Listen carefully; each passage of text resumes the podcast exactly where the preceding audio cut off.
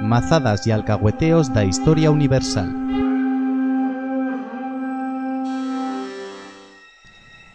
Pipino Lobreu, un gran rei plen de contradicións. O famoso rei dos francs, entre 751 y 768, este un gran y chusto gubernán en a suya época. Medía alrededor de un metro 37 centímetros de altaria. A suya espada teneba casi 50 centímetros más. Y a suya muller y era clamata Berta a do gran pie. TEA FM.